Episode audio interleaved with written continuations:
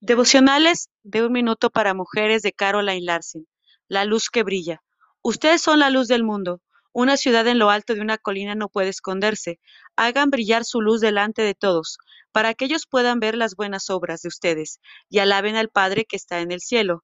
Mateo 5, 14 al 16. Jesús no dice que podría ser la luz, Él dice que eres la luz. Tienes el increíble privilegio de ser llena de la presencia de Dios. A veces hace falta valor para tomar una posición y hablar con franqueza de tu fe en Dios, dejando que los demás vean brillar tu luz. No tienes que ser irritantemente insistente con respecto a tu fe. De hecho, no deberías serlo. Tu luz brilla de la manera en que vives tu vida, día a día. Tus acciones y reacciones muestran que crees más de lo que, que hacen tus palabras. Que tu luz brille para que las personas que te rodean puedan ver a tu Padre Celestial. Cierra tus ojos por un momento y medita en esta lectura.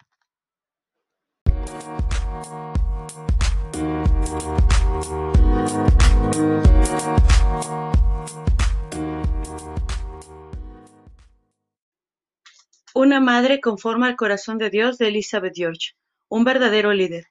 Si te consideras una líder y nadie te sigue, piénsalo de nuevo.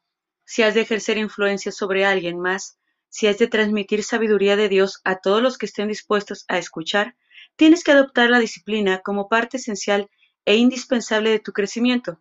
No puedes guiar a otros, a tus hijos, a tus familias o a tus amigos por el camino de la justicia si tú misma no lo has recorrido.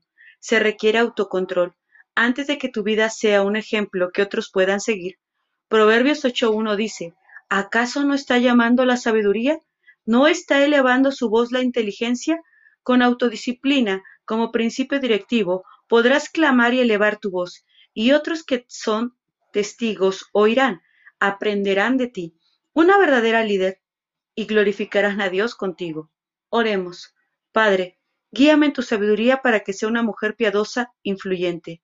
Que mi familia y yo, y aquellos que elijan seguir tu voluntad, formemos una procesión de alabanzas en tu nombre, que podamos guiar otros a ti. Amén. Esperando que sea de bendición para ti estas lecturas, saludos.